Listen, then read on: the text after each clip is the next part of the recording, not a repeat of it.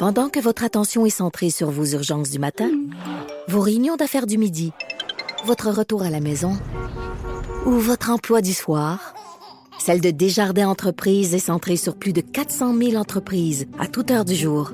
Grâce à notre connaissance des secteurs d'activité et à notre accompagnement spécialisé, nous aidons les entrepreneurs à relever chaque défi pour qu'ils puissent rester centrés sur ce qui compte, le développement de leur entreprise.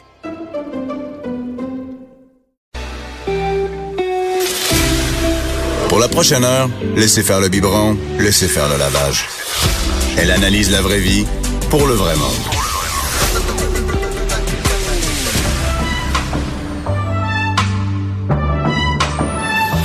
Mère ordinaire. Et c'est parti pour une autre émission de Mère ordinaire. Allô tout le monde, Anaïs Gertin-Lacroix qui euh, s'installe en remplacement de Bianca Lompré. Et là, je vais vous avouer qu'aujourd'hui, je suis en compagnie de belles jeunes demoiselles et Oh. de... Hein, hein, je suis gentille. Et euh, de mes cernes, parce que mon petit garçon Albert, qui a neuf mois, fait ses dents. Donc, je suis debout depuis deux heures ce matin. Quoi? Et c'est vraiment au sens propre, là, debout à bercer euh, mon petit garçon. J'ai bu je sais plus combien de café. Et c'est sûr que vous savez ce que c'est. Aller travailler et avoir comme l'impression qu'on a un voile dans le visage. là. Ah Tu sais, ouais. je, je- c'est Bon. ça. Désolée si je suis un peu plus lente. Pas de problème. Pas de problème. Et ça passe, tu vois. Là, Ça mais- passe? Oui, oui, oui. Mes enfants sont plus vieux, ils dorment leur nuit, tout est beau. Beaucoup plus vieux, là, ça a pris du temps. Oh mon dieu, ben c'est ça là, j'ai Oui. tout essayé là, les débarbouillettes mouillées qu'on met dans le réfrigérateur pour que ça soit plus froid, les jeux de dentition, euh, Camélia qui est de l'homéopathie. Oui. Alors, écrivez-moi sur Facebook n'importe quel truc de grand-mère là, je suis prête. J'ai vraiment tout essayé, il y a pas grand-chose qui fonctionne jusqu'à présent. Alors shootez-moi vos trucs. C'est Nathalie Slide que vous venez juste Oh. Entendre. oui. Allô? Allô, ça va bien, toi? Ben, ben oui, ça va Oh, super ouais, bien. ça. Caroline, Bonjour. Murphy, la petite Murphy du sac de chips. La petite Murphy. la petite Murphy Première sac fois qu'on m'appelle de même ici, mais j'aime ça. J'avais pas ça. Bonjour tout le monde. Ben tu vois, j'appelle beaucoup de mes amis comme ça et là ben on jase de l'amitié avec toi un peu plus tard à l'émission. Ah, c'est pour ça que je te baptise la petite Murphy Ça du va. sac de chips. là, il y a un, un livre qui a énormément fait jaser depuis euh, plusieurs années. Il y a une série qui vient tout juste de sortir, euh, Le Monstre. Donc Nathalie, Oui. aujourd'hui on va jaser des monstres en soi et on commence justement par la série Le Monstre. le fameux The Monstre. Oui, exactement. Donc, euh, j'ai regardé la série. Écoute, j'ai- je l'ai, je l'ai clenché et je, je regardais un épisode puis je me dis, ben voyons, ah, ça se peut pas. Puis pourtant, j'ai lu le livre. Peux-tu croire? Puis j'ai vraiment dévoré cette série-là. C'est bon? excellent, oui. Donc, c'est euh, une adaptation du roman Le Monstre d'Ingrid Falaise. On sait qu'Ingrid Falaise, c'est une histoire vécue. Euh, donc, c'est euh, Rose-Marie Perrault qui incarne Sophie, euh, qui est le personnage d'Ingrid Falaise qui change de nom là pour... euh, pour les romans et la série. Et écoute, je suis allée faire une visite de plateau, moi, pendant qu'il tournait Le Monstre. J'ai rencontré Mehdi Mescar, puis je me suis dit, ben voyons, il a l'air tellement fin, c'est comme impossible là, que c'est lui qui joue le monstre. Et c'est ça, justement. Il y a, tu sais, quand il est gentil, quand il est amoureux, on y croit. Il y a, une connexion dans le regard avec Rosemary. Tu te dis, voyons, euh, on tombe en amour sur le plateau, là, ça se peut pas, tu sais. Et quand il switch, là, dans Le Monstre, vous devriez y voir les yeux, c'est c'est tellement bien joué.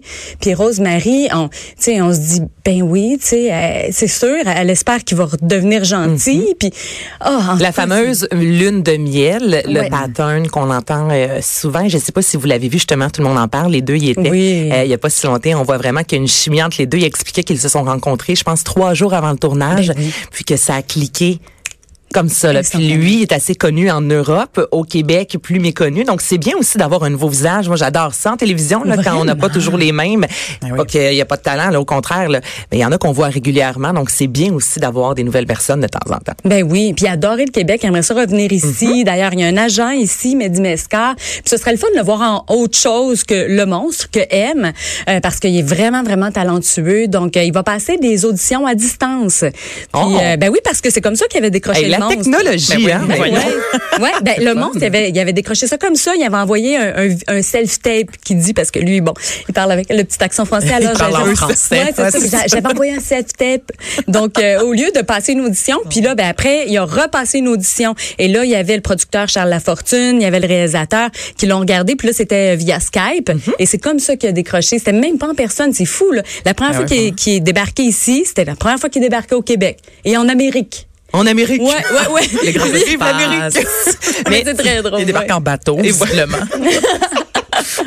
Mais tu vois, quand euh, les artistes québécois vont euh, participer à The Voice en Oui. France, euh, les premières auditions également se font euh, Ah. à distance. Eh ben, tu Donc, ça fait chose. vraiment partie. Mais en même temps, tu sais, prendre Oui. l'avion pour, pour l'audition, ou- oui et non. Que- ouais, pour, Je- je- pour qu'aucune chaise se retourne. Non, mais en fait, ça, ça se fait. en- Ça, ça se Ça, ça se de fait, mais façon. avant ça, on passe quand même Oui. une, une pré-audition. Et là, dis-moi, Nathalie, quand tu es allée sur le plateau, parce que j'ai pas encore vu la série, je me suis abonnée justement à ici tout.tv, mais je, sais que quand je vais commencer, j'arrêterai Ah, pas. Prévois-toi un 6 heures devant C'est toi. ça, là, là, là, les dents d'Albert puis la pneumonie de mon chum, ça va prendre le bord. Me- Mais c'était comment sur le plateau? Est-ce que Ah, les gens riaient ou au contraire, vu que c'est une série assez lourde, euh, il y avait une ambiance un peu euh, de, de Euh, lourdeur ténébreuse? y a Non, quoi? tout le monde se faisait des câlins, tout le monde était réconfortant. Euh, euh, Ingrid était là, donc euh, c'était une visite euh, avec euh, les journalistes et tout. Ça fait que oui, vraiment beaucoup d'amour sur le plateau, puis euh, on ne sentait pas la tension qu'il y a dans, le, dans la série télé. OK, là, j'ai hâte de voir la série, j'ai hâte de lire le livre. Je commence par quoi? Euh, moi, j'ai j'ai lu le livre en premier, puis euh, parce que écoute, quand je regarde la série, je me dis ah ils ont pas mis ça, ah ok ils ont mis ça, ça fait que Je comprends. ouais vraiment, c'est que je me suis comme amusée à voir qu'est-ce qu'il y avait adapté, ça fait que je, je sais pas, mais tu peux très bien voir la série sans avoir lu. euh, Mais je veux lire également, mais tu sais, je me dis, je commence par Mais quoi? je trouve que quand on fait les deux, t'es toujours mieux de commencer avec le livre pour pas, euh, tu sais, ton Mhm. Puis ouais, c'est. Ben, en tout cas, moi quand je fais le contraire, on dirait que je réussis jamais à me rendre au livre. là. Dans le sens que si Ouais, j'ai commencé par la télé, je trouve ça plus dur, alors que l'inverse se fait super bien. Toi, Caro, est-ce que c'est le genre d'émission qui te parle? Ben moi ça me ça me bouleverse tellement, j'ai bien de la misère, tu sais même euh, quand- même fugueuse là, tu sais parce qu'il y a quand même bon certains liens, euh, tu sais je l'avais commencé puis on dirait j'ai- j'ai arrêté. C'est trop euh, rock'n'roll? ben c'est- ouais, ça me tu sais évidemment ça nous fait tout, Ouais, tous ça- pas sentir bien, j'imagine là. Bon, mais je je sais pas, il y avait quelque chose là-dedans euh, qui ouais, qui me troublait, tu sais je, je reconnais évidemment là, que c'est super bon puis je pense c'est pour ça que ça me ça me touchait autant. Mais euh, ouais, puis particulièrement Ingrid Falaise son histoire, je sais pas quand elle était là tout le monde en parle récemment, tu dit euh, Anaïs, mais elle était allée aussi euh, Ouais. la première fois quand elle avait euh, Écrit. publié écrit son livre. Puis euh, au bureau, je fais souvent là, les résumés. Donc, tu sais, je dois regarder les émissions, puis faire les résumés, puis sortir ces citations. Puis, tu sais, des fois, quand tu fais juste sortir les citations, ça les enlève de leur contexte, ça fait un peu moins pire. Mais elle, tout, tu sais, tout se Ah tient, là, en- juste en 16 citations bouleversantes. T'es comme, mais comment quelqu'un peut avoir vécu tout ça, tu sais? Puis Ouais. être devant toi après, euh, en tout cas, je, je la trouve bouleversante, vraiment. Et c'est la douceur courageuse. incarnée. Ben, c'est Ingrid, j'ai eu en entrevue euh, pas longtemps avant qu'elle tombe enceinte. Puis, euh, tu sais, je elle me jasais, puis je là, voyons donc, c'est c'est là qu'on voit que ça peut arriver à À n'importe n'importe qui. Autre série. Et là, oui, tu me vois venir. non, non, je Autre venir, série qui est présentement sur Netflix. Ça s'appelle Dirty John. Et ça aussi, c'est parti d'une histoire vécue. Donc, c'est l'adaptation d'une histoire vécue. Euh, c'est une, une femme, une designer d'intérieur qui habite en Californie. Elle s'appelle, elle s'appelle Debra Newell. Et euh, elle, bon, c'est, elle a eu trois mariages, elle s'est séparée, elle a, elle a deux enfants. Euh, c'est une designer d'intérieur qui est vraiment comme super populaire. Elle fait beaucoup d'argent. Puis elle décide de s'en aller sur euh, une ligne de rencontre pour rencontrer un homme parce qu'elle dit, elle dit, moi, je suis heureuse dans la vie. Elle dit, tout ce qui me manque, c'est quelqu'un pour partager mon bonheur. L'amour. Oui, un gros exactement. morceau quand même, L'amour. on va se le dire. Oui, mais tu sais, heureuse quand même. Là. Tu comprends-tu qu'elle voulait juste, tu sais, un compagnon de vie. Ça fait que là, finalement, elle rencontre cet homme-là qui se présente comme un anesthésiste, euh, tu sais, qui a mis des photos de lui. euh, Tu sais, il, est beau bonhomme, puis tout ça. C'est une histoire vécue, là. Mais là, c'est une fiction qui raconte cette histoire-là, basée là, sur l'histoire vécue. Donc, euh, elle rencontre cet homme-là. Au bout de la troisième rencontre, il lui dit « je t'aime », OK? Au bout de, du deuxième mois, mais là, il y a il a déménagé, euh, déménagé avec euh, avec elle super rapidement. là, au bout de deux semaines, là, tous ces trucs étaient là. Au bout de deux mois, il s'en va à Las Vegas parce que elle, elle avait un contrat là-bas. Puis un peu pompette, il dit hey, on se marie-tu? Tu sais, ça fait qu'ils se sont mariés au bout de deux mois seulement. Elle, elle a deux filles. Ces filles, ils, le, ils détestent John, vraiment. Est-ce qu'on sait pourquoi? Ben, La vibe. Oui, vraiment, La vibe, vraiment. ouais. Elle- Elle, elle le a file dit- pas. il y a une de ses filles qui a dit, écoute, quand, quand il est rentré, il regardait tout dans la maison, puis on aurait dit qu'il est en train de compter, là. Tu sais, combien tu fais d'argent, tu sais. Fait que, fait que finalement, non, ses filles l'aiment pas du tout, puis ça a comme l'air réciproque, mais elle est comme un peu perdue là-dedans. Puis à un moment donné, il y a une de ses filles qui dit, tu sais, il y a une boîte avec toutes ces choses, je vais aller fouiller dans ces boîtes. Puis elle dit, il est infirmier, il est pas anesthésiste. Fait que lui, il dit, ouais, mais je suis docteur infirmier parce que les anesthésistes, euh, c'est pas comme les docteurs. Puis il raconte une affaire, puis elle, elle le croit. Tu sais. Fait que là, là, c'est, il y a toutes des menteries par-dessus menteries. Euh, finalement, euh, il était anesthésiste, pas anesthésiste, mais il était infirmier anesthésiste. Il a perdu son emploi parce que il volait des médicaments. Euh, il se droguait, mais il en vendait aussi. Oui, on dort. Il a fait de la prison. Quand il a, il a, créé son, son profil là pour sur le dating, il était en prison. Mais non. oui. Fait que tu sais, là, elle, elle découvre drôle, ça au Non, je sais. Non, c'est pas drôle. Mais en même temps, non, mais, mais voyons donc, ça ben, dérape là, tu sais ben complètement. Non, ça s'invente pas des histoires de même. Elle est tellement en amour là, elle se dit bon, ok, ben là il consomme, et, je vais l'accompagner là-dedans, il va arrêter de consommer, puis il va devenir l'homme que je pense qu'il est, puis mm-hmm. là tu dis ben voyons, ça se peut pas. Là, mais dans le fond, l'homme qu'elle pense qu'il est, mais il est pas? Il est pas ça. Ben non, carrément il est pas, ça, donc il va jamais devenir cet homme-là. -là, c'est ben un front du début à la fin. Mais ben oui, puis elle est comme elle est embarquée là-dedans. Puis là, ses filles ont beau y dire. Puis là, euh, après, c'est c'est ça. Là, il, il, essaie d'arrêter de consommer. Puis là, euh, il va arriver toutes sortes d'affaires. À un moment donné, elle a dit non, je te quitte vraiment. Là. Puis là, elle, elle, déménage. Elle se met une perruque parce qu'elle sent qu'elle est suivie. Puis ses filles sont suivies. Sa fille se trouve un emploi. Puis il y a tout le temps, tu sais, comme plein de, de trucs négatifs sur Internet sur son nouveau travail. Debra, elle aussi, tu sais, elle va avoir, mettons, un nouveau client. Puis là, il y a des références négatives, plein de profils Internet. Mais c'est John qui fait tout ça, là. Fait qu'en tout cas, bref, je vous compte pas la fin de ça. Mais c'est vraiment, tu sais, c'est quand tu dis que la, la réalité dépasse la fiction, là, c'est vraiment ça avec Dirty John. Dirty John sur Netflix. Donc, on continue sur Netflix. Deux euh, chanteurs qui ont fait ah. jaser pour les mauvaises raisons. R. Kelly et euh, Michael, Jackson. Jackson. Je suis tellement mhm. déçue. L'avez-vous vu? Hey, J'ai commencé ça hier soir à minuit et demi une idée de. Ben, quelle bonne idée, toi. Marde. Mais non, ne faites ça, pas hein? ça. non, mais ne faites pas ça. C'est. Ah, t'as aimé les premières. Euh, t'as écouté une, une émission? J'ai écouté la, la, première partie, puis je, ah. encore une fois, je l'ai arrêté parce que vous vous doutez ben que si j'ai pas fini Fugueuse, je n'ai pas terminé. Parce que c'est très. Euh, faut Donc, tu te à la fin des fois quelque chose? mais j'ai fini Juste les bandes annonces. Ah non, mais c'est parce que, c'est parce que ce documentaire-là. Ouais, Living Neverland. il est complètement, comment dire, graphique. C'est pas le mot en français, là, mais tu sais, c'est très, c'est très décrit, les descriptifs euh, et, et de manière très précise par les deux victimes, les deux hommes qui avaient genre entre 7 et 11 ans, je crois, à l'époque.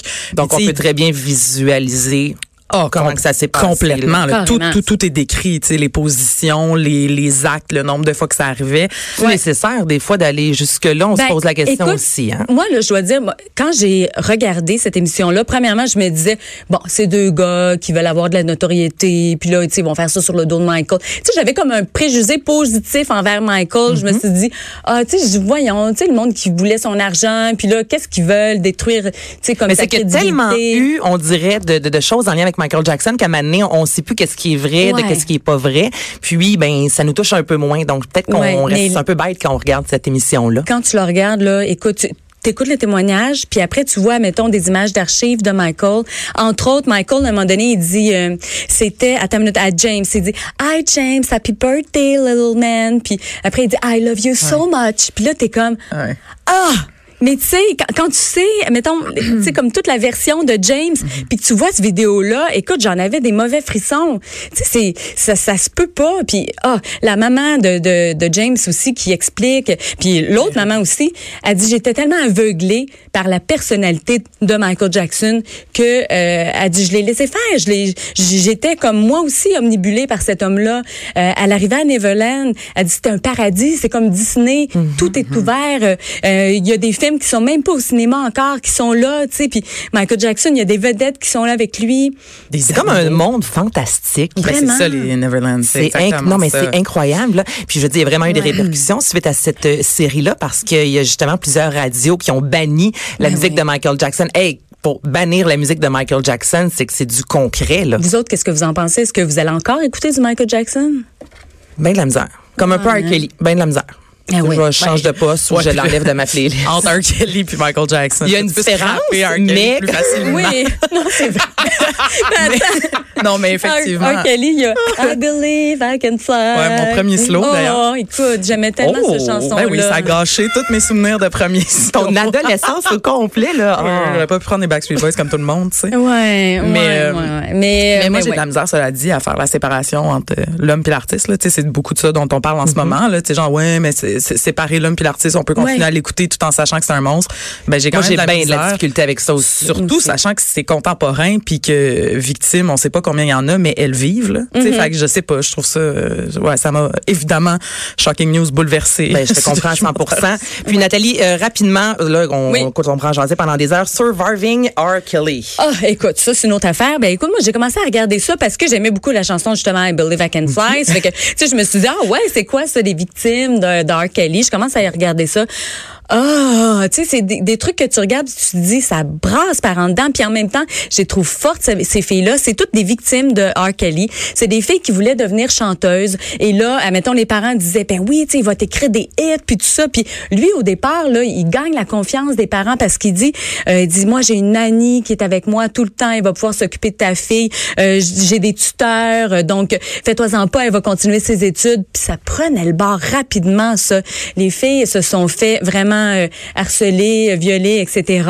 Puis euh, c'est comme embarqué là, tu sais, dans un. euh, elles pouvaient pas voir que c'était pas correct parce que tu sais, elles sont toutes jeunes ces filles-là. Non, c'est la naïveté. Je, je, Carrément. tu le sais pas, là. Carrément. Puis eux autres, espoir que Ah ouais. d'avoir. ta carrière soit ça. lancée dans quelques années. Donc, euh, c'est- horrible, c'est ça, c'est qu'on voit le pattern. Tu sais, Michael Jackson aussi, ça commençait par gagner la confiance des enfants. On le voit très, des parents, on le voit Oui. très bien dans le documentaire. Tu sais, quand ils invitent les enfants à Neverland, ils les invitent avec toute la famille, puis elles ont leur suite, puis tout le monde C'est une est grosse campagne dans de le gros party. Là. là. Exactement. Puis là, finalement, ben, il commence à les éloigner de ses parents. Tu sais, quand il est tout seul avec euh, avec les enfants. tu sais. Mais je pense qu'avant, on était moins conscientisés. Tu sais, moi, euh, mon gars trip hockey, ok, puis si euh, n'importe quelle vedette là dans la LNH m'invitait, mettons, euh, je sais pas, aller voir tel euh, match de hockey, tu sais, bon, mettons, je vais avec mon gars, puis je T'auras pas un moment tout seul avec mon gars, jamais. Là, tu je veux dire, voyons, t'es un adulte, c'est un enfant, tu sais. Ouais. Je sais pas, il me semble que j'aurais cette. Mais je pense qu'il y a 10, 15 ans, 20 ans, on n'avait pas cette pensée-là. Mais non, on c'est pas, pas la même réalité. Je pense que c'est la beauté aussi. On va se laisser là-dessus de cette, euh, ben, cette ou ces séries-là. En fait, au moins Ouais. ça, ça brise le silence. Ça fait en sorte que les victimes parlent, prennent euh, la parole justement, et ça peut nous ouvrir les yeux. Comme moi avec Albert à la garderie, ben, je peux te dire que Hi. watch out? Tellement. Restez là, on revient dans quelques minutes.